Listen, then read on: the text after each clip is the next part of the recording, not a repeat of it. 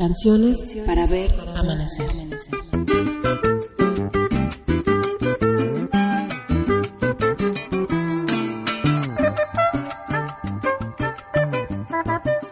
Canciones para ver amanecer.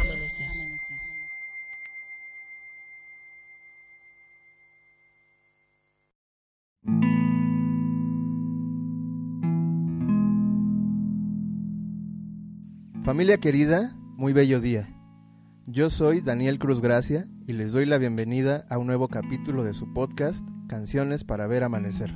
Recuerden que nuestro invitado y yo mantendremos nuestra cámara apagada durante la llamada para con un poco de imaginación sentirnos en la oscuridad de la noche, sentados en una fogata, alumbrados por velas, oliendo copal y ocote, buscando reconocernos el uno en el otro hasta que llegue el bello momento de ver aparecer nuestros nuevos rostros, de ver amanecer.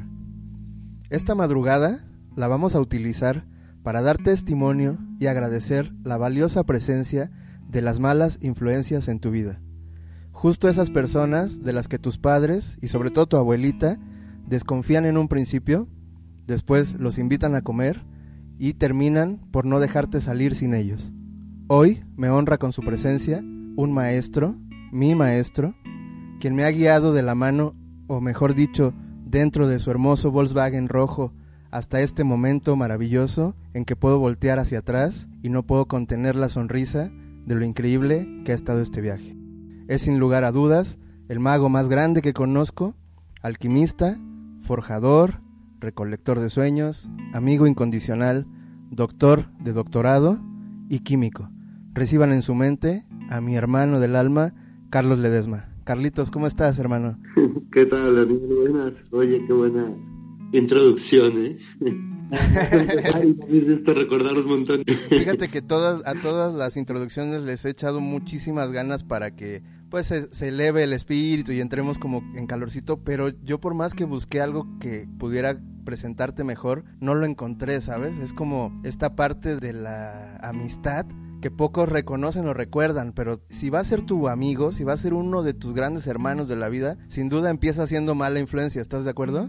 Sí, bueno, es muy, muy probable. es muy probable. Y de ahí empieza a evolucionar todo lo demás y ya con la historia que vamos a contar hoy se, se darán cuenta a qué me refiero, pero pues vamos con la primera pregunta y es directo a eso, es que por favor nos cuentes, le cuentes a la gente cómo llegaste a la escuela secundaria técnica número 105.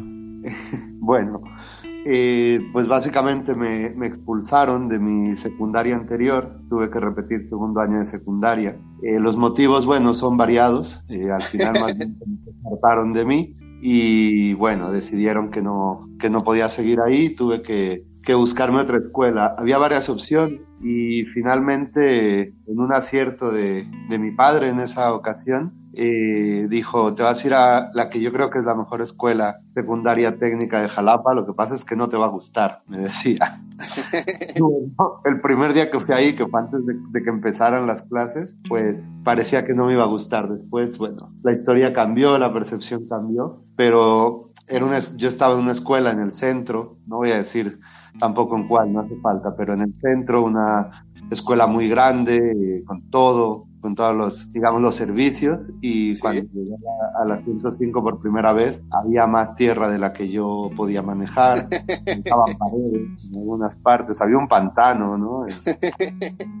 una buena relación con el pantano, pero el inicio fue muy impactante. Yo no pensaba que dentro de la ciudad pudiera haber una, una escuela así, ¿sabes? Era...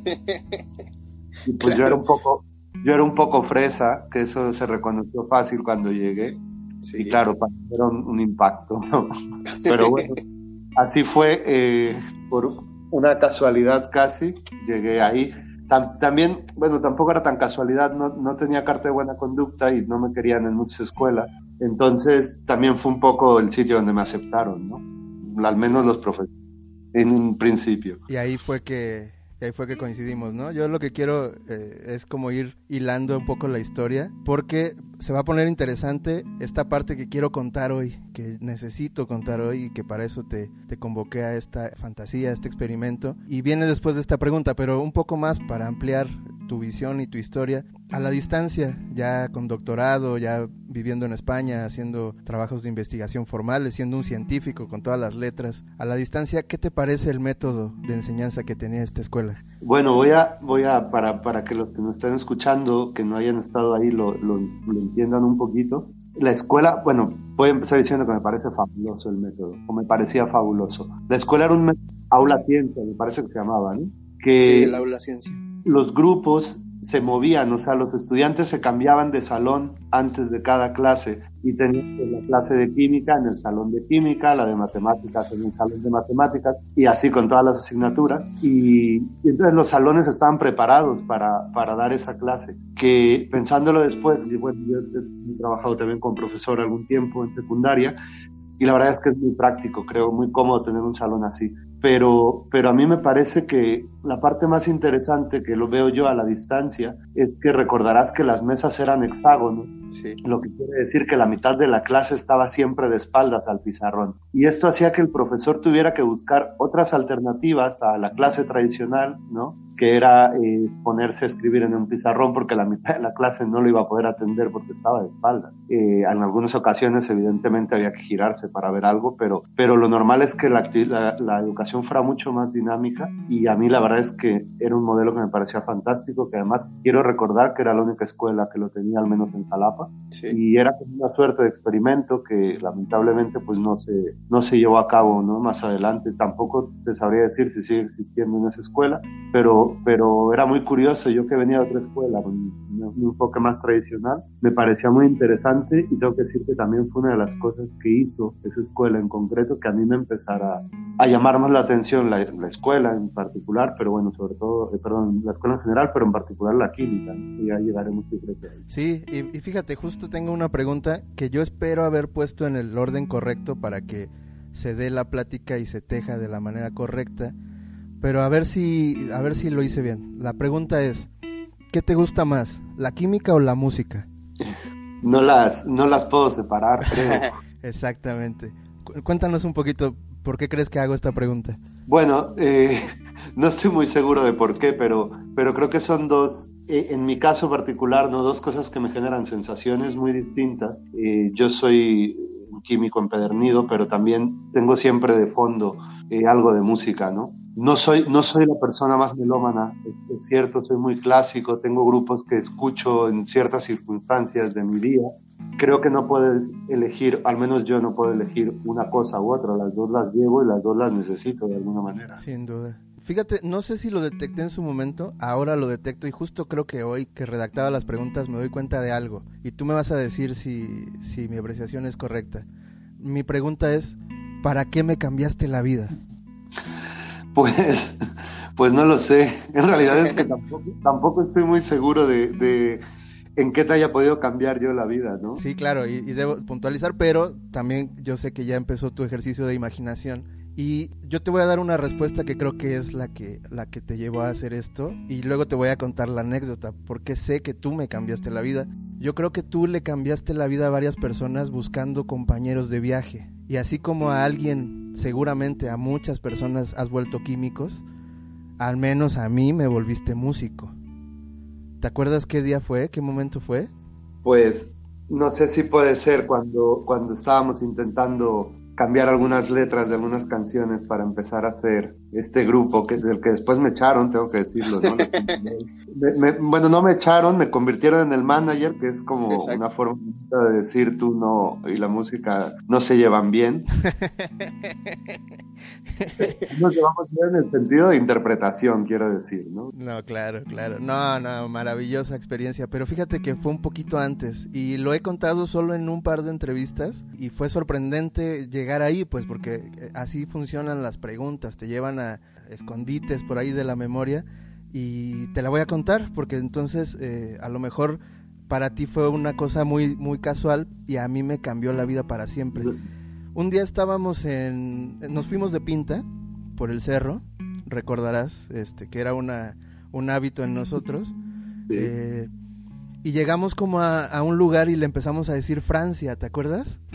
Claro, fue justamente un partido de la selección. Exactamente, exactamente. Nos escapamos a celebrar México había pasado la segunda ronda. Exactamente, fíjate. Y, y, y fíjate nada más qué magia de y, y qué puntual eres, hermano mío. Nos fuimos de pinta y en medio de la pinta, caminando, huyendo de la escuela, me preguntaste si ya había hecho la tarea, güey. Y yo, o sea, yo me quedé así como, como este güey que me está ayudando a irme de pinta, me pregunta si ya hice la tarea. Y, y obviamente te dije, no, pues qué hueva, ¿no? Qué, qué horror. Me dijo, no, no, no, pero la de español. Y yo te dije, no, no, pues no, ni idea, ni sé qué encargaron. Me dijo, no, tú me dijiste, eh, esta sí hazla, Dani, esta sí hazla, güey. Y yo te dije, ¿cómo? O sea... Ah, ya, ya sé por dónde vas. Ah, exactamente. y entonces me dijiste, eh, nos encargaron hacer un reporte de lectura de un, de un libro. Yo te dije, y ajá, ¿y eso qué tiene de particular? Ok, me dijiste, Dani, de ese libro Café Tacuba hizo una canción. Tienes que leer el libro, Sí. tienes que oír la canción y tienes que hacer el reporte. ¡Pum! Cambió el mundo. Era un librazo. Un librazo. Las batallas en el desierto de José Emilio Pacheco, ¿cómo no? Así es, hermano mío. Fíjate nada más, ese momento, carnal, yo lo considero, y por eso lo puse en la introducción, esa gran explosión dentro de mi ser que me demostró que el conocimiento no es ni de hueva, ni una cosa que te obliguen, ni algo que tengas que hacer a punta de reglazos. Y que, además, un maestro está a tu lado. No es alguien que está al frente, no es alguien que está arriba, es alguien que te acompaña y que con su ejemplo te demuestra lo hermoso que es aprender. Entonces, hermano mío, aprovechando y, y haciendo, este, redundando en la introducción, pues aprovecho para darte las gracias, porque gracias a ese momento mágico y maravilloso, alquímico y químico, Dani Cruz o Daniel Cruz Gracia se dedicó a la música y después intentó escribir canciones y después eh, pues leyó algunas cosas y sigue avanzando y sigue aprendiendo, pero justo con ese mismo amor que tú me demostraste en ese momento acerca del conocimiento. ¿Quieres ampliar algo? ¿Quieres decir algo al respecto? No, la verdad es que ahora que lo, que lo decías, re- obviamente recordaba el libro y recordaba que lo, que lo hablamos mucho, porque por, el tema sobre todo de, la, de que a ti te, ya te gustaba, te llamaba mucho la atención la música, ¿no? Tú siempre quisiste tener tu grupo y hacer... eh, no recordaba es que, que hubiera sido exactamente ese día, eh, porque además es que fue un día que nos fuimos varios eh, eh, después del partido de México contra Holanda, ¿no? que, el matador Hernández con, con, eh, mete un gol ¿no? de último minuto a Holanda y, bueno, y nos fuimos, no recordaba exactamente ese día, pero creo que recordaba un poco la anécdota de ese, de ese libro y sí, ahora, ahora que lo dices, eh, aparte de que el libro por supuesto que es maravilloso, creo que fue una de las de las, de las primeras cosas que recuerdo que tú contabas con mucha alegría de la escuela, ¿no? Así de algo es. que fin habías encontrado algo que te estaba llamando la atención o que te había, que te había gustado. También es curioso porque, bueno, aunque ah, con el tiempo, bueno, he leído más o menos, pero tú bien sabes que mi formación no es principalmente la literaria, ¿no? O sea, que no era tal vez yo dentro de nuestro círculo de amigos el que más leía, ni tampoco el que tenía más tablas en el tema de la lectura, ¿no? Entonces también es curioso cómo pudiéndose pensar que vendría de alguien que tuviera más formación o más interés en la literatura que el que tengo yo, que al final fuera yo el que te hizo el... El favorcito, No, el el- favorcito.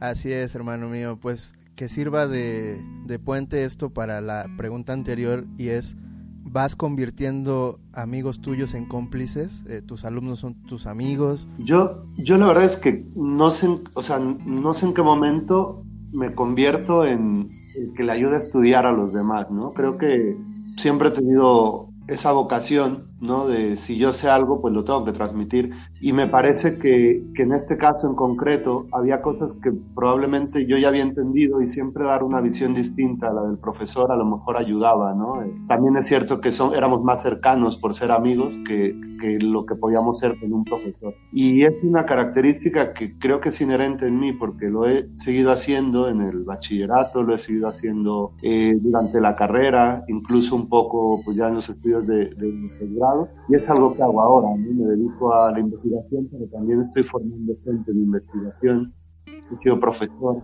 y, y ahora que lo, tú lo decías y, alguna vez yo platicaba con mis estudiantes de secundaria y se les hizo una evaluación para, para ver y qué les había parecido el curso y tal. Y algunos coincidieron y me llamó mucho la atención que decían que les gustaba entrar a mi clase porque se notaba que me gustaba mi clase. Que yo estaba hablando de química y que me apasionaba hablar de química, que no les daba vueltas a las preguntas, que siempre intentaba contestar, que siempre intentaba abrir un poco la mente. Y creo que desde, desde muy chico me ha pasado esto, bueno, con las ciencias en general, porque bueno, también física y matemáticas, por ejemplo, me gustaban mucho, eh, pero la química siempre ha sido eh, más apasionante para mí, más aún que las otras ciencias, por eso ahora mismo me dedico también a la química, ¿no?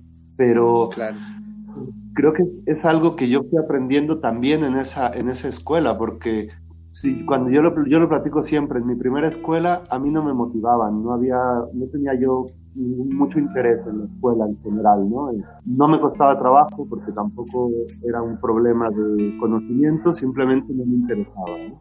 Bueno, pues eh, por ser justos, eh, había mencionado que no quería decir cuál era mi escuela anterior por no meterme tampoco. Pero creo que sí eh, reconocer a la que fue la primera persona que me, que me motivó, que hizo que me gustara esto, y es la profesora Patricia Díaz Después, desafortunadamente, todavía en el bachillerato tuve algún contacto con ella, después ya no, pero bueno, si, le llega o si alguien la conoce, a la profesora Patricia Díaz, decirle que hay un químico, que es químico porque ella le dio clases en la secundaria. Y creo que desde ahí me, empezó a apasionar la, la, química, las ciencias en general, pero sobre todo la química.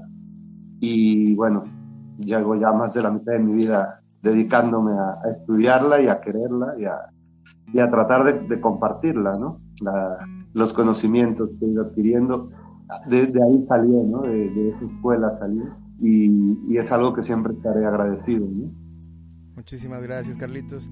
Aprovechando esta, e, este contexto de, tu facilidad para compartir el conocimiento, tengo como una especie de duda en cuanto a divulgación científica y esta necesidad pues, tan humana y infantil, pero también tan natural de, tener que imaginar las cosas, ¿sabes? Como que la onda con la, al menos para mí, con, materias como la química, la física, las matemáticas, es que al ser tan teóricas y al estar en un papel, eh, a mí no me dio la imaginación para para que creciera, ¿sabes? Como, como alguien podría leyendo números eh, sorprenderse y decir, no manches, esto es, esto es el universo, este es el idioma de Dios, eh, con esto vamos a llegar al espacio, con esto se van a construir satélites y demás. Yo no pude conectar esa parte, pero ahora me, ahora me apasiona mucho y yo espero tener la voluntad y la fuerza para aprender un poquito, digo, no, no, a, no a un grado de, de volverlo mi profesión, pero sí conocer más. Y entonces tengo una pregunta, ¿cómo entender cómo separar lo que es físico y lo que es químico en un tema como por ejemplo la música. La música es un, es un fenómeno físico completamente, pero ¿la química qué hace ahí? Bueno, a ver, yo siempre lo he dicho, la química es como el polvo, ¿no? La vas a encontrar en todos lados. Lo que pasa es que no siempre se, se va a manifestar como, como uno quisiera, ¿no? No siempre vas a ver una reacción ahí. Pero bueno, entender, por ejemplo, si quieres tocar una guitarra, pues las cuerdas de la guitarra son química, la propia guitarra es química, ¿no? Eh, luego es cierto que hay un efecto físico con la resonancia, con, pero mira, unas, aún, aún yéndonos a una parte eh, no tan eh, dura, ¿no? De decir, bueno, sí, las cuerdas son metales y los metales tienen esa configuración electrónica, en fin. La química también te despierta, perdón, la física, la, la música también te despierta sensaciones. Y en nuestro cuerpo todas las sensaciones, al final de cuentas, son químicos, ¿no? Entonces hay, hay una cascada de reacciones que, que, genera el cuerpo que hace que nos sintamos tristes, que nos sintamos felices y la música despierta ese tipo de, de sensaciones que desde un punto de vista eh, químico se podrían medir, ¿no? Podríamos conectarnos un electrodo, podríamos hacer a lo mejor un tipo de análisis para ver si se está secretando alguna alguna molécula, ¿no? Las famosas moléculas de la felicidad, como la serotonina, y seguramente lo encontraríamos cuando, cuando alguien esté escuchando, está escuchando música o haciendo música. Claro. Wow. Fíjate, sí, justo eso. Ahora tengo ya la capacidad de guardar silencio. Creo que ese fue uno de mis mayores problemas para aprender en algún momento. Y, he platicado con un par de amigos eh, aquí mismo en este experimento gente como Camille Meseguer, que es el violinista de Sonex, o como Randy, que Randy Ramírez Leal, que es el ahora es director de Radio Más, pero que también es guitarrista. y les preguntaba un poco sobre su diálogo interno y, los dos coinciden maravillosamente en que nuestro diálogo interno son notas, ¿no? Y, ellos lo, definen como un taca, taca, taca, taca, taca, taca, taca, taca, taca. Entonces, ese sonidito que es estarte imaginando las canciones y demás, no le daba espacio a otra cosa, ¿sabes? Yo no podía eh, quitar el enfoque de música, música, música, música, estar escuchándola, estarla aprendiendo. Entonces cuando alguien me hablaba de matemáticas, de química, de física, yo seguía escuchando taca, taca, taca, taca, taca, taca, taca. Entonces eh, ahora ya creo que puedo un poco controlar ese diálogo interno y poner atención a cosas que son fascinantes, que además se conectan profundamente con, con otras cosas que yo creo, que yo pienso, que yo siento pero este, en aquel momento no hubo, no, no, no, hubo un interés de mi parte para, para desarrollarlo, pero justo como lo acabas de describir, me parece que tengo que devorar ahí un par de artículos o libros, lo que necesite para entender esta parte que es maravillosa y que justo se conecta con el tema del podcast. Justo hemos estado aquí platicando con gente especializada o especialista o al menos que se apasiona por el tema del despertar espiritual, de la magia, de las plantas medicinales, de la ciencia como tal, eh, la religión, estuvo Miguel Vargas hablando del cristianismo, gente hablando de budismo, y ahora toca hablar de ciencia.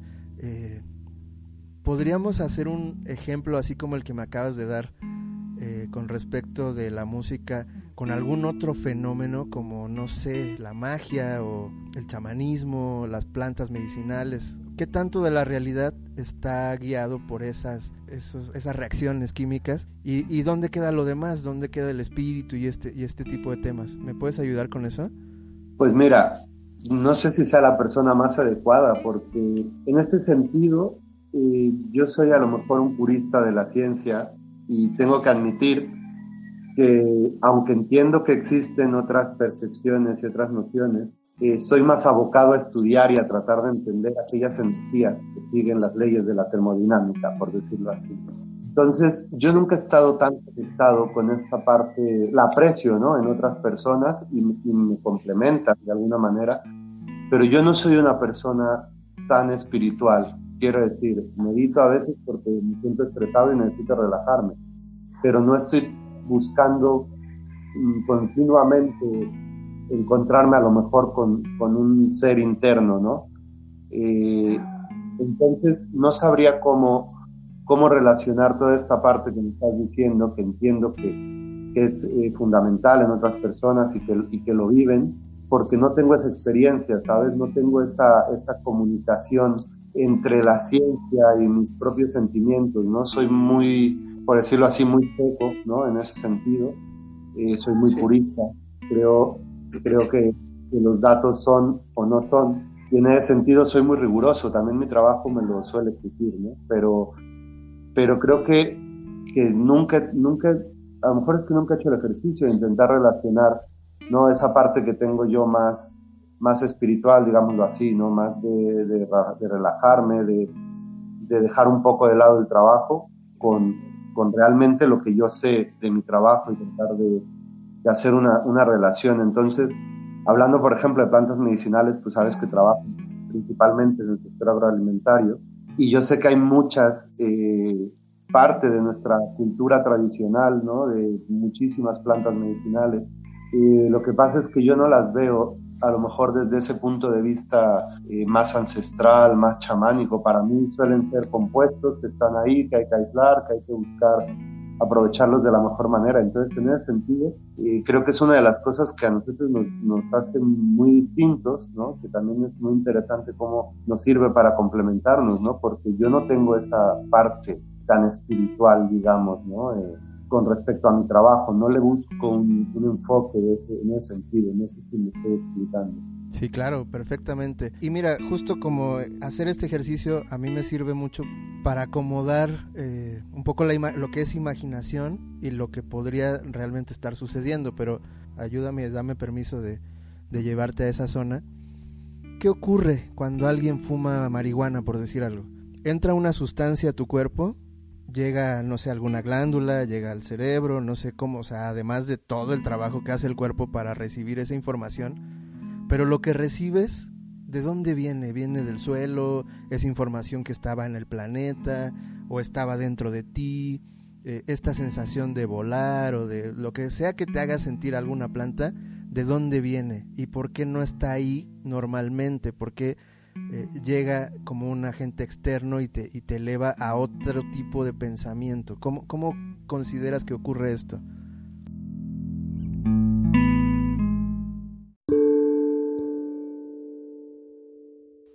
Bueno, hay, hay muchas, muchas sustancias en la naturaleza, ¿no? Principalmente, cuando tú acabas de decir la marihuana como ejemplo, ¿no? Que serían los cannabinoides. Algún cannabinoide en concreto, el, THC, ¿no? No todos los cannabinoides tienen ese tipo de, propiedades, pero bueno, también están los alcaloides, ¿no? Por ejemplo, el más común de todos, la cafeína, ¿no? Que es un estimulante. Entonces, eh, nuestro organismo, una vez que tú recibes, eh, pues este tipo de compuestos, los, los, los, utiliza, ¿no? Como parte, los trata de metabolizar y las reacciones van a depender mucho. Yo creo que en el caso, por ejemplo, de estimulantes más comunes como la cafeína, ¿no? Pues directamente eh, te da, digamos, un poco de energía, ¿no? Te, te ayuda a mantenerte más despierto. Luego tienes otros estimulantes como el, como el THC, que va a depender mucho más de la reacción de cada persona, de qué tan tolerante eres, de qué cantidad hayas tomado, en fin. Y, creo que en ese sentido, la atmósfera en la que estés, en el momento que estás consumiendo, va a tener mucho que ver, ¿no? Eh, no es solamente una reacción física en ese momento, sino que también hay todo un contexto alrededor tuyo que te va a hacer... Eh, que te pongas mejor o peor. Un, ejemplo también clásico es, por ejemplo, el alcohol, ¿no? Una persona deprimida tomando alcohol en su casa solo, pues lo que va a pasar es que va a deprimir. Aunque el alcohol siempre es depresivo, para el sistema, quiero decir, si tú estás en un contexto de, en un contexto de fiesta, pues las primeras copas que te tomas antes de que tu cuerpo se logre deprimir por completo, pues son mm, de, alegría, ¿no? De, algarabía, te sientes eh, más poderoso, te sientes eh, después ya, bueno, cuando hay un exceso, evidentemente, pues el cuerpo se deprime y pasa lo que pasa. Pero creo, creo que en este sentido, eh, la reacción en estos estímulos que son eh, externos también dependen mucho del, ambiente en el que estés en ese momento. Las personas con las que estés, tu estado de ánimo, no es, no es solamente una reacción química tal cual, ¿no? O sea, el alcohol, te digo, siempre te va a deprimir porque al final pues, es lo que hace el alcohol. Pero en el primer momento, cuando la, concentración de alcohol no es tan grande, tal vez, pues tienes una algarabía, ¿no? Pero eso la gente sale a beber socialmente. Claro. Sí, y, fíjate que en este contexto, bueno, hay dos polos, porque sigue habiendo, después de los cannabinoides, sigue habiendo plantas con mucha más información todavía, como las plantas que contienen el DMT y la gente que ha aprendido a, extraerlo como la ayahuasca y este tipo de, sustancias que ya realmente ya te llevan a un, a, un, a un contexto que ya difícilmente podrías detectar en tu entorno. Pero no descarto, y justo es el, otro, el otro punto, que todo lo que consumimos, todo lo que ingresa en nuestro organismo, genera una reacción, solo que a veces no estamos tan conscientes, pues, ¿no? O sea, tomar azúcar te hace sentir de una, de una forma, tomar agua natural te hace sentir de una forma. Entonces, todo ese tipo de, de sensaciones, como que las tenemos normalizadas, pero en realidad todo nos está provocando un cambio de percepción. ¿No es así? ¿No, no debería ser entendido así?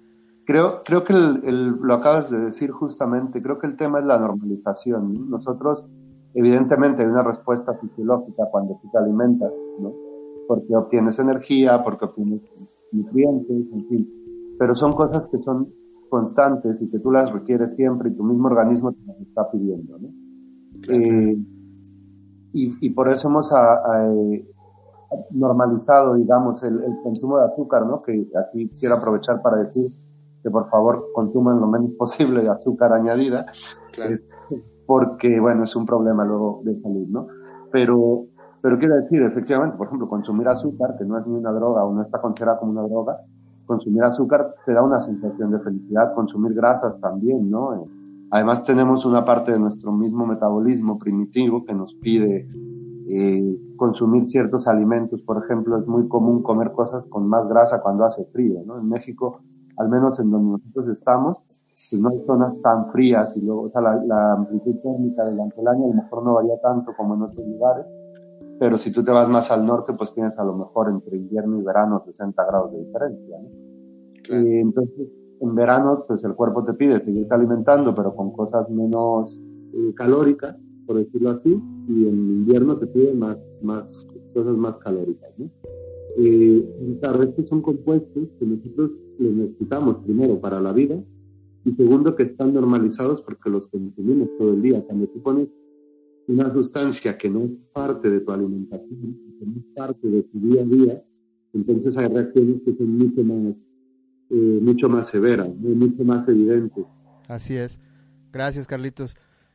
Pues yo sé que son temas muy profundos. Eh, obviamente por eso hay como dos bandos. Eh, la gente que, cree en la magia, en chamanismo y las plantas, de repente considera como contrarios a los, a los muy científicos, a la gente que, solo acepta datos duros, que, no precisamente habla de espiritualidad, y a veces también al revés, digo, en, en formas distintas, como que según mi lectura, eh, unos sienten a los otros un poco engreídos y los otros sienten a los otros un poco ignorantes.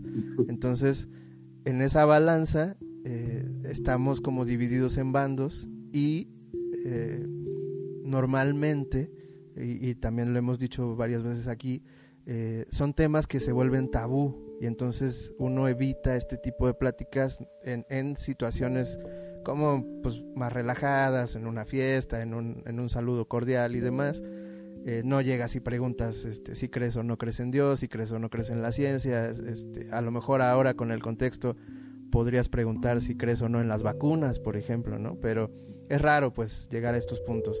Sin embargo, yo también lo he dicho ya en varias pláticas y, en varias entrevistas, contigo específicamente, eh, me ocurre que eres una persona que sabe escuchar muy bien y que es muy tolerante al discurso ajeno, creas o no en él, eres una persona sumamente respetuosa, sin ser este, evasiva, sin, sin dar un punto de vista, como, perdón, sin evitar dar tu punto de vista, lo das con mucho respeto y eso siempre se te va a agradecer, yo te lo agradezco infinitamente. Y también debo decirte, amigo, que mis mayores momentos de espiritualidad o, varios de mis mayores momentos de espiritualidad me los has dado tú.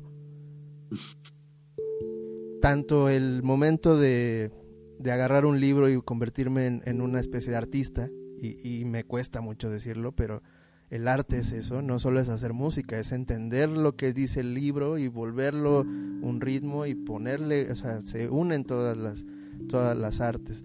Y luego si me das permiso y aprovechándome como siempre y todos los capítulos porque son mis amigos, tengo otra anécdota que a mí me, marcó y me marca y han sido las palabras que yo más he utilizado en momentos de dolor y duelo. ¿Podemos hablar de ese tema? Eh, sí. Perdóname, carnal, pero hace falta. Hace falta porque además no sabemos quién lo está escuchando que necesita saber este momento. Sí. Y es el momento que estuvimos platicando en Bosques del Recuerdo, el día que estuvimos velando a tu padre. Y tú en medio de tu dolor me consolaste a mí.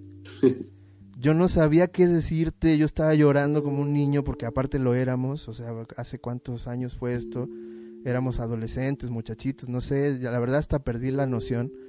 Pero tú llegaste y me abrazaste a mí ¿Te acuerdas de esa anécdota? ¿Quieres contarla tú? me, acuerdo, pero lo que sabes es que no recuerdo exactamente las palabras. ah, bueno, entonces yo, yo, sí las recuerdo perfecto porque además las digo cada vez que necesito consolar a alguien. Te lo, te lo recuerdo. Me dijiste, mira mi Dani, justo lo que acabas de decir ahorita, yo soy un tipo muy duro, eh, para mí solo existe la ciencia dura, no tengo una creencia religiosa o espiritual como tal, pero yo en la preparatoria tuve un maestro que antes de ser científico fue sacerdote y es mi mejor maestro de matemáticas o de química, no recuerdo la materia que te daba. Y me dijiste, él se ha encargado de estudiar o se encargó de estudiar cuánto tardaba el espíritu en viajar al morir En desprenderse y viajar a donde sea que vayamos después. Y me dijiste, eh, fíjate mi Dani, que cuando uno viaja al espacio, dependiendo de la velocidad en que va la nave, eh, el tiempo es relativo en la Tierra y en el espacio. Así es que si uno viaja en una nave a la velocidad de la luz, eh, aquí en la Tierra pasaron 50 años, 60 años, pero allá arriba pasaron, no sé, un año, unos minutos, unas horas, no sé cuánto me dijiste. Y después me dijiste, hermano, sea, el maestro me dijo que el alma, si es que esto ocurre, viaja más rápido que la luz, porque ya estamos hablando de, de términos que todavía no comprendemos.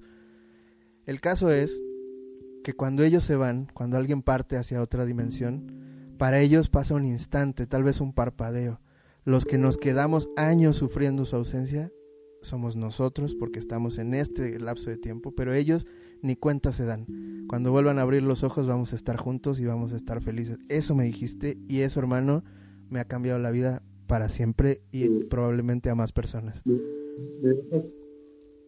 Sí. completar un poquito por, por este, ya por puntualizarlo bien. Este era un profesor, era, fue uno de mis profesores de matemáticas en la carrera y era teólogo aparte de matemático. Eh, Carlitos Lagunes, un personaje, un gran matemático, pero un personaje.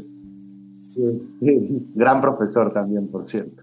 Saludos, y, bendiciones. Y él decía, bueno, ya no está aquí en este plano con nosotros, pero, pero eh, es lo que, es lo que, lo que nos contaba, o sea, la anécdota concreto de la él decía que eh, en la Biblia hay una referencia que dice que, que la eh, diez mil noches en el reino de los cielos es una noche en la tierra, ¿no? Entonces él hace este cálculo y resulta que para que eso suceda, asumiendo que el cielo fuera una nave, ¿no? O el reino de los cielos fuera una nave, pues la nave tiene que ir a 300.000 kilómetros por segundo. Y eso precisamente es la velocidad de la luz. Entonces él cuando daba esta plática a la gente normal, pues decía, miren, en la Biblia aparece esta referencia y esto es igual a la velocidad de la luz. Cuando ya platicabas con él, fuera del, del, entorno matemático, te decía que por qué le parecía lo importante y que esa charla no la decía siempre con todo el mundo, y esa es la parte que me quedó muy marcada porque si nosotros somos creyentes, si creemos en, en ir al cielo, ¿no? Ir a este otro, a otro, a ese otro plano, ¿no? De, de existencia, dice, pues tú estarías viajando a la velocidad de la luz, lo que quiere decir que para ti 10 años en, en, la Tierra, para ellos pues va a ser uno o dos días, ¿no? Entonces los que extrañamos siempre somos los que nos quedamos, pero los que están fuera, los que ya no están con nosotros, pues no, no les da tiempo, ¿no? De, extrañarnos porque pasa muy, muy poquito, muy eh, poquito. Sí, la, la estoy recordando ahora. ¿Sabes qué pasa? Que me, me, regresé a Bosques del Recuerdo, ¿no? Esos días tan tristes. Claro. Y, y claro, eh, Sí. Yo sé, yo sé, hermanito, yo sé, y, y son, son momentos que justo eh, abren portales y ya ahora sí vamos a ponernos esotéricos. Eh, quien, quien lo ha vivido entiende perfectamente de qué estamos hablando y solo dos personas que han, que han participado de un duelo o que además somos todos, todos hemos tenido una pérdida de alguna u otra forma y, y si no la vamos a tener eh, hablamos muy poco estos momentos y se quedan ahí en un baúl muy escondido. Y a lo mejor por ahí va también una parte que nos está costando mucho sanar. Que de repente creas o no, como dices, o seas creyente o no, y tengas el método que tengas, es evidente que hay gente muy triste porque no puede compartir este tipo de cosas, este tipo de dolores que además eh, justo pues hay hasta religiones o, filosofías que ayudan como a, como a, como a transitar estos momentos, como el budismo, ¿no? Que, justo te, te, recuerda que el mundo está lleno de dolor y que, que tienes que aprender a observarlo sin rechazarlo, sin apegarte y sin ignorarlo. Entonces ahí es cuando te das cuenta lo poquitito que tocas tu vida personal, que tocas tu vida espiritual, que tocas esos grandes dolores los creas o no. Entonces, para eso es que estamos haciendo esta plática, para eso me tomo la libertad de, platicar estos temas con mis amigos. y pues te agradezco infinitamente al menos la oportunidad de contar. Esa historia era la, la, que yo quería compartirle a la gente, porque de verdad, Carlitos, cuando falleció mi papá, no sabes cómo me acompañó.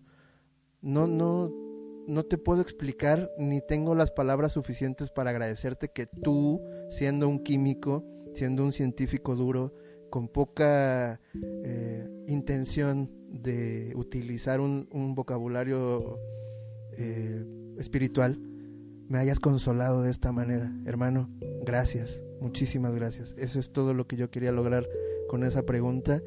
Y pues un poco en este tenor, pero más relajado, ¿qué es el COVID? Uf, mira, hay una, una cuestión que a mí me, me lleva mucho la atención y voy, a, voy a hablar un poco de esto para entrar en el contexto del COVID. Creo que eh, cuando uno ha hecho ciencia casi toda su vida, se da cuenta primero que la percepción que tiene la gente de un científico es una persona encerrada en un laboratorio con su bata y que no hacemos nada. Y, es un problema porque no está tan alejado de la realidad. Es verdad que tenemos vida y vamos a conciertos y hacemos cosas, pero la divulgación de la ciencia eh, se ha convertido en un aspecto casi elitista, ¿no? Eh, nosotros divulgamos ciencia para otros científicos eh, en general, ¿no? Hay, grandes divulgadores de la ciencia. Tenemos, por ejemplo, la doctora eh, Fierro, que es, bueno, quien la haya leído, y si no, corran a leerla, que son grandísimos divulgadores, ¿no? Pero, pero creo que uno de los problemas es precisamente que no hemos logrado, tal vez porque ni siquiera nos hemos empeñado en hacerlo, en hacer que la gente entienda realmente qué es la ciencia, qué es un, el método científico, y es un problema que se viene arrastrando desde, desde la educación básica, ¿no? Tú te vas a las escuelas y es algo que, que, hace rato, volviendo un poco al inicio, hace rato decías, dices que a mí no me gustaba, a mí no me llamaba la atención. Creo que un problema que han tratado de cambiar en la educación y que no lo han logrado eh, es que a la gente no le, no le explican por qué, por qué necesito saber esto, ¿no? No son cosas prácticas. Y yo recuerdo muy bien nuestro programa de estudios, que ahora ya no es así en la secundaria, ¿no? Pero hablando de la secundaria, nuestro programa de estudio era un curso de introducción a la física y a la química, dos de biología, dos de física, dos de química, tres de matemática. Y te enseñaban un montón de cosas que realmente yo lo agradezco porque me dediqué a la química y, y por ejemplo, saber química orgánica está muy bien, ¿no? Cuando eres químico. Pero si tú no vas a ser químico, hay muchas cosas de la química orgánica, ¿no? de la forma de enseñar la química orgánica, que a lo mejor no te van a gustar, no te van a interesar y además no les vas a entender, ¿no?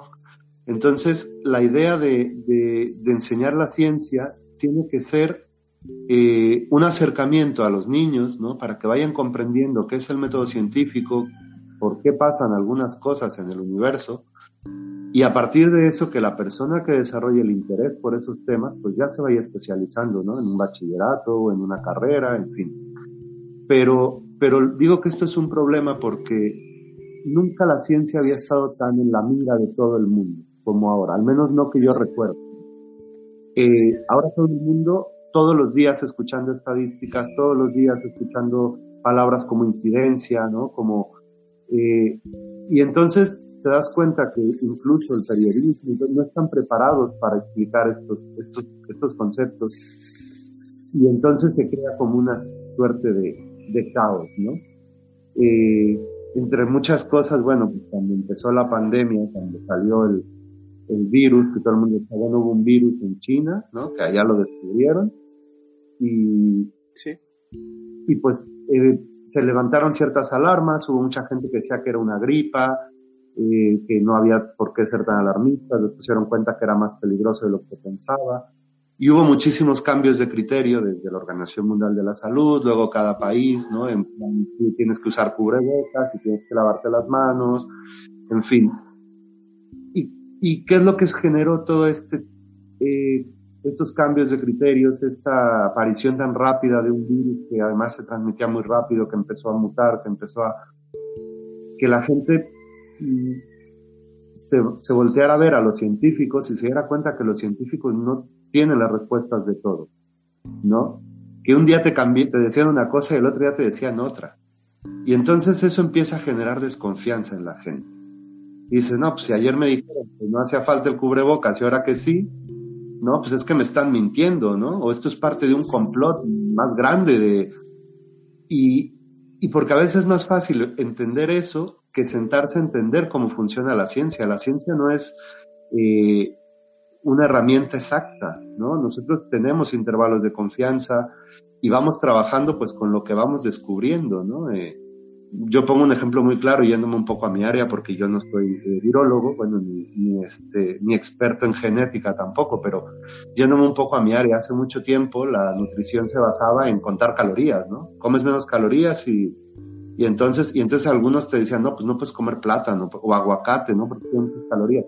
Ahora la ciencia ha ido cambiando, ha ido evolucionando y nos hemos dado cuenta que no, que, que no es el, la cantidad de calorías per se, sino la calidad de tus alimentos, la matriz de los alimentos, ¿no? El aguacate tiene mucha grasa, sí, pero tiene mucha fibra también, que te crea saciedad.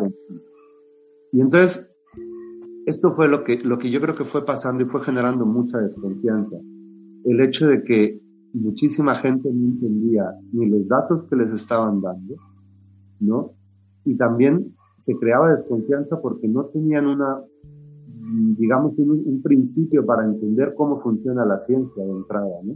Porque los que nos dedicamos a esto, pues nunca nos paramos a explicar, oye, mira, cuando nosotros damos un resultado por bueno, a lo mejor atrás hay 50 que salieron mal, ¿no? Yo siempre digo, en las revistas científicas se publican los resultados positivos, pero habría el triple o el cuádruple de publicaciones si te dejaran publicar los fallos, ¿no? Que sería muy útil porque así no repetiríamos ¿no? Eh, fallos. Pero, pero creo que esa fue la, primera parte, la, primera sensación que tuve, ¿no? independientemente de que además, bueno, tú sabes que, que yo vivo en España, que lo viví en otro país, aunque vivo, sigo muy de cerca a México, porque toda mi familia y todos mis amigos, o muchos de mis amigos están allá, pero, sí. el primer problema que me, que, me, que me surgió fue ese. Yo nunca, evidentemente, he tenido dudas de que sea un virus, ¿no? Eh, eh, de, que, de que efectivamente mutó a partir de, de, la propia naturaleza, ¿no? O sea, que no es creado, eso lo tengo muy claro, ¿no? Y otra cosa que recuerdo mucho del inicio, eh, que decía la gente, ¿cómo es que ya tiene la de, el genoma del virus, ¿no? Completo, si apenas salió ayer, ¿no? Entonces, cuando, cuando tú ves la gente que trabaja en esto, no es que secuenciar sea muy fácil, pero teniendo los medios, hay mucho avance ya, hay muchas bases de datos, hay mucha...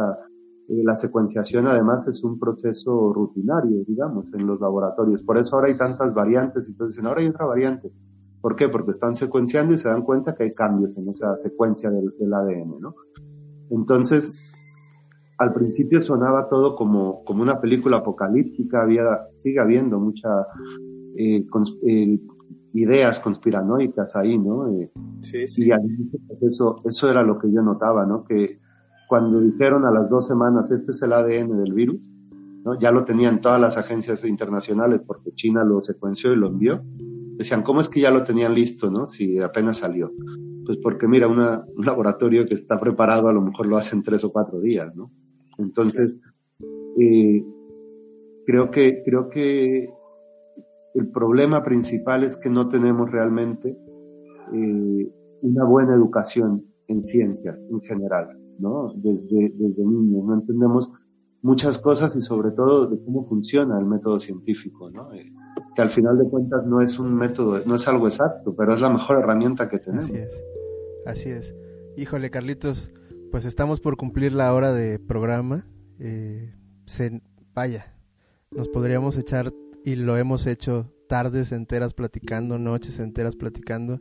Te extraño mucho en mi casa. Digo, ahora ya no vivo en ese cuartito del centro, pero donde viva, extraño verte ahí y, recibirte y e, ese esa convivencia contigo siempre es súper inspiradora para mí. Cada que nos vemos y platicamos, justo como ahora, algo cambia. Es un momento de cambiar mis paradigmas, cambiar mi forma de pensar tengo, me, me, me faltó hacerte cuatro preguntas. Dos tienen que ver con lo que venimos platicando y dos son para cerrar el programa. Tal vez eh, dure un poquitito más de la hora. Bueno, solo como una especie de comentario. Tenía justo lo que acabas de decir, eh, una pregunta que era si el mundo ya se dio cuenta del valor de la ciencia. Y la siguiente, enseguida, es si el mundo recurre a la ciencia como recurre a Dios, solo en momentos de crisis, pues, ¿no? Eh, y, y, esperando justo que haga ese tipo de milagros y magias que ocurren solo en la imaginación, pues, ¿no? Al final, ambas energías o ambos conceptos tienen mucho que ver con el trabajo, como todo en la vida. Los milagros son trabajo y son cambios de formas de pensar, de paradigmas, aceptar ciertas cosas, como eso que decías de, carnal, te estás sintiendo mal, pero estás comiendo azúcar como loco, güey. Este, cosas de ese tipo, ¿no? Entonces, eso era como un, ¿tienes algún comentario al respecto? Sí. Sí, bueno, creo que, creo que, obviamente no toda la población, ¿no? Pero mucha gente se ha dado cuenta al final del valor de la, de la ciencia, que siempre ha estado ahí, porque cuando alguien se enferma va al médico y se toma una pastilla y son cosas que no salieron de la nada, ¿no? Eh, llevan mucho tiempo en el rollo, eh, pero creo que sí, que esta sobreexposición que ha habido ahora, que nos ha venido bien y mal, dependiendo cómo lo quieras ver al, al gremio, me parece que, creo que se han dado cuenta que en este tipo de cosas eh, sí es muy importante tener una ciencia sólida, ¿no? O sea, conocimientos científicos y herramientas sobre todo para, para esto. Yo creo que en general eh, ha habido un cambio en, en, la percepción, no sé si, si bueno o malo, ¿no? Porque hay, mucha, hay muchas teorías de, conspiración y eh, que bueno, cada quien es libre de, pensar eh, lo, lo, que, lo que quiera y, y, donde nosotros no tenemos respuestas, pues siempre, bueno, nosotros o los científicos en general no tenemos respuestas, pues siempre habrá eh, algún tipo de, algún intento, ¿no? De, buscar la respuesta a eso. Muchas veces Dios, ¿no? Propiamente y otras veces que son teorías más complejas, ¿no? De, de conspiración, de cosas raras pero, pero yo creo que, yo creo que siempre han sabido que necesitábamos a la ciencia, ¿no? Porque de hecho lo primero que pasó cuando los que se pusieron al frente de todo esto, en todos lados, pues fueron los científicos, ¿no? Así es. más o menos Entonces yo creo que, que, que sí, que, que la gente se ha, se ha, dado cuenta y que recurre a la ciencia. Mm, lo que pasa es que no es tan, no es tan sencillo recurrir a algo que además lo tienes que entender. ¿no? por eso regresaba yo, insistía mucho en que no tenemos una buena educación en ciencia.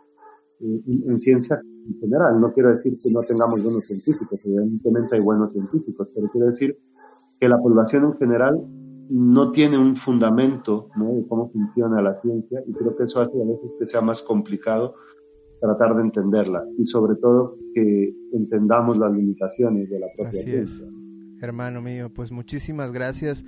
Eh, tenía, tengo muchas preguntas ahí volando. Una era eh, una especie de broma para halagarte y decir que eres un rockstar de la química, o sea, eres como ese esa equivalencia, que ojalá y así fuera, ¿no? Que ahora cada vez que pase un médico, un científico, le aplaudamos y se prendan los reflectores y se agradezca del tamaño que se merecen. Fíjate que ahorita que me decías lo, de, lo del rockstar, hace, que fue en septiembre, pues hace un día de mi cumpleaños, di una charla aquí, eh, una, bueno, las, organiza, las, organiza la universidad y son de divulgación científica, son en la calle. Y justo cuando terminaba, eh, justo cuando, cuando terminaba mi, la charla, bueno, era con uno de mis estudiantes y yo estábamos dando la charla. Cuando terminaba, pues yo les dije que nos hiciéramos un selfie, ¿no? Les digo, yo siempre quise ser eh, rockstar, Digo, pero, pero pues cantaba muy mal, entonces me mandaron a la banda. y, y, esto es lo más cercano que tengo. Entonces, bueno, me, me volteé de, de, como lo hacen todos los músicos, bueno, muchos músicos ahora, ¿no? Sí, que sí, se sí. ponen sí, sí. al público y hacen un selfie con todos y lo tengo ahí colgado en mi Instagram. Y justamente el pie de la foto dice la de Rockstar, ¿no? Eh, para cerrar, y aunque ya nos pasamos un poquito del tiempo, la pregunta es, ¿qué te dijo el camino de Santiago? ¿Por qué hiciste una ruta que hizo un apóstol? Bueno, la ruta en realidad no es la, no es la ruta que hizo el apóstol. Voy a contar muy breve la historia. Eh, bueno, las reliquias de, de, Santiago llegan a Compostela eh, tratando de, de, escapar, ¿no? De, llevarlo allí.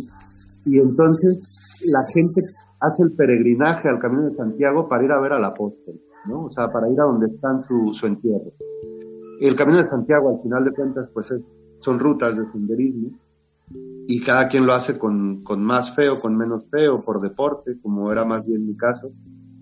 yo he hecho el camino dos veces, he hecho dos caminos diferentes. La primera vez fui porque tenía muchas ganas de hacerlo, como más que nada por deporte. Y esta vez tengo que decir que lo hice porque necesitaba escapar un poco de, todo el tema de la pandemia, de todo eh, haber estado encerrado más de un año, casi sin poder salir de casa, ¿no? saliendo básicamente a trabajar y poco más. Entonces, eh, yo lo hice porque necesitaba liberarme. Para mí liberarme es irme al campo. Entonces, cuando tú vas caminando ahí, mm, vas conociendo gente. Hay, un dicho entre los que nos gusta el Camino de Santiago que dices, tú vas solo al Camino de Santiago, dices, nunca vas solo al Camino de Santiago. ¿No? Te vas encontrando gente, vas platicando, vas haciendo amigos, eh, vas conociendo de su experiencia, también tú en mayor o menor medida te abres ¿no? con ellos.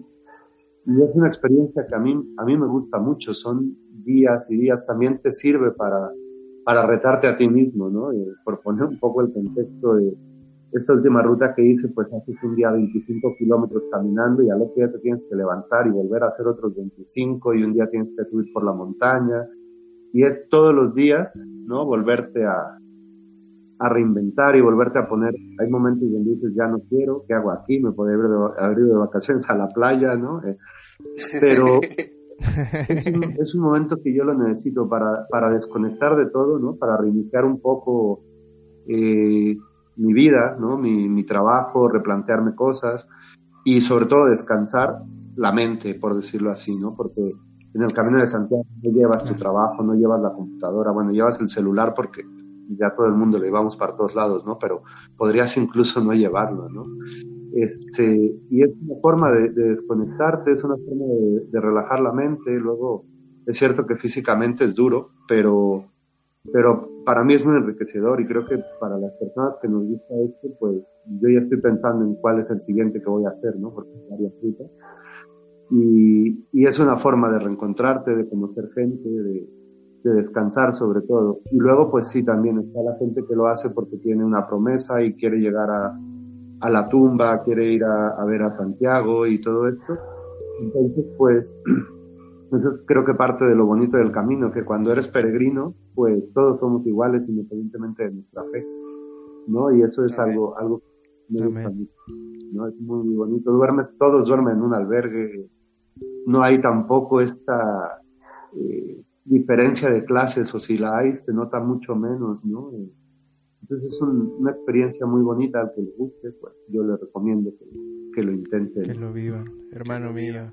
Infinitas gracias, infinitas gracias por tu paciencia, por tu amor siempre, por esa parte tuya que, que pues no, no, no te voy a faltar al respeto, pero que yo detecto muy espiritual y que al, al final de, del camino lo hemos platicado en persona y, y, se sabe y se dice y está escrito por todas partes, pero poco le hacemos caso. No hay mejor religión que ser un buen ser humano, que ser un buen ciudadano, que ser una buena persona, que comer bien, que dormir bien, que expresarse bien y pues respetar y demás. O sea, al final cualquier tipo de intención de ser mejor persona, a mi, a mi punto de vista y en mi sentir, pues te eleva espiritualmente y a eso se refiere, a lo mejor porque a veces es difícil ponerle palabras a este tipo de sensaciones que ya ahora podríamos tal vez catalogar también como químicas y que qué bonito que existan y, que, y qué bonito que hay gente que lo sabe explicar, pero al final de cuentas, hermano mío, todo se resume a lo que siento cuando platicamos, cuando te abrazo y todas esas eh, reacciones que están ocurriendo, pues yo se las agradezco a la vida y a ti siempre tu espera, tu escucha y tu paciencia, tu caminar y que tus peregrinajes sigan llegando hasta Jalapa, por favor, te espero muy pronto.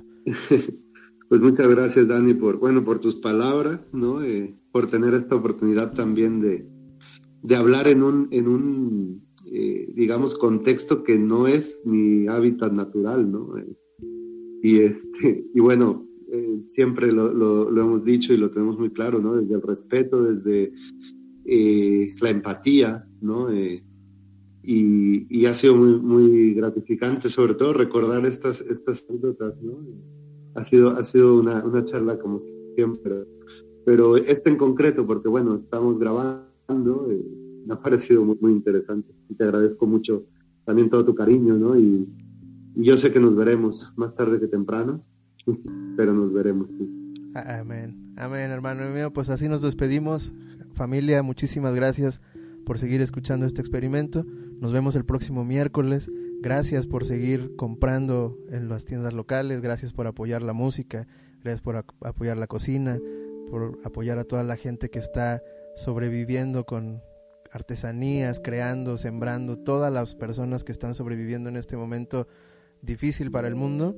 Y bueno, y Gracias por escucharnos a todos los que queremos sanar un poco el corazón. Pueden voltear, por favor, a sus ventanas y darse cuenta que ya está amaneciendo. Hasta la próxima.